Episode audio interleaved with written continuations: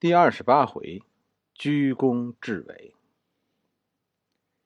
公元二百二十九年，孙权登基，做了皇帝。《三国志》中记载了孙权登基当天晚上大宴群臣的情景。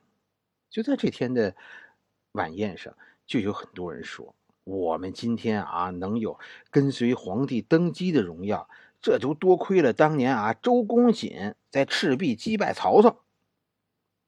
在这个场合下翻出旧账，这很让人难堪。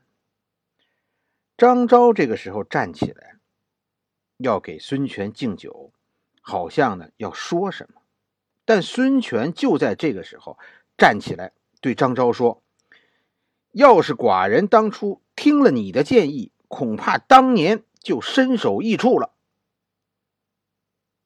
张昭闻言，《三国志》中记载是拜伏于地，浑身颤抖。第二天，张昭辞官，交出了兵权。从这以后，就很少再过问政事。孙权也极大的封赏了张昭。张昭的那些个爵位，都是辞官以后被加封的。辞官。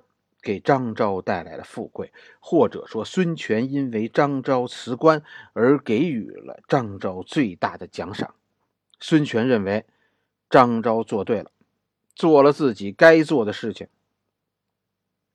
按照《三国志》的说法，张昭是怕了，然后急流勇退了。那么，什么让张昭怕了呢？此时的东吴啊。其实已经是江东人的东吴，淮泗势力已经衰落，但淮泗将领手中仍然大权在握。这两派人其实有很多纠纷的，江东人和江北人也有很多利益上的瓜葛。现在孙权当了皇帝，马上就要开始封官了，两派势力就要决斗了，争取自己这边的官多封些，封的大一些。而且孙权此刻也就要表态，支持一方，另一方一定会憎恨。要是继续搞平衡，是吧？两边都不都不得罪，最后的结果就必然是两边都得罪。孙权的两面派现在做不成了。自从孙权上台，孙权极力的避免选边站的局面，终于不可避免了。孙权现在必须选边站了。你仔细看看孙权这些年，这个平衡维持的真是不容易。就是江东谁担任丞相，就这一件事，孙权就费尽了心机。孙权心里知道，这个宰相、这个丞相、这个宰相一定是江东人，因为自己的政权是江东政权。但如果把宰相任命为江东人，那江北的势力很可能要闹事儿，宰相只有一个，该怎么办呢？孙权再一次把两面派演到了极致。孙权让大臣们讨论谁当宰相。江北势力现在的领袖就是张昭，没有人能有张昭这样的影响力。孙权首先是肯定了张昭，啊，这样江北就没有别的候选人了。然后呢？孙权表现出对张昭的极大关心，爱惜张昭的身体啊！当宰相这很辛苦的，我不忍心让张昭这么操劳。这是我叔叔，我和他是一家人。张昭于是虽然众望所归，却始终和宰相的位子无缘。张昭当不了宰相，江北的其他人更是无话可说。你还能超过张昭去吗？于是孙权狡猾的躲过了这次选边站。关键是什么呢？江东人当了宰相，而江北人也很高兴啊！你看啊，我们主公孙权还是分得出内外的。我们江北人和孙权是一家人。可是这次当了皇帝，这一封官，选边站终于躲不过去了。这场矛盾已经公开化了，席间推崇周瑜的就是江东势力。张昭此时敬酒，就是准备替江北势力出头。此时孙权抢在张昭前面说话，对谁是以后江东的主体做了一个了断。通过打压张昭，明明白白的告诉所有人，江东人以后啊是江东的主体，以后在江东，东吴东吴江东人是主人。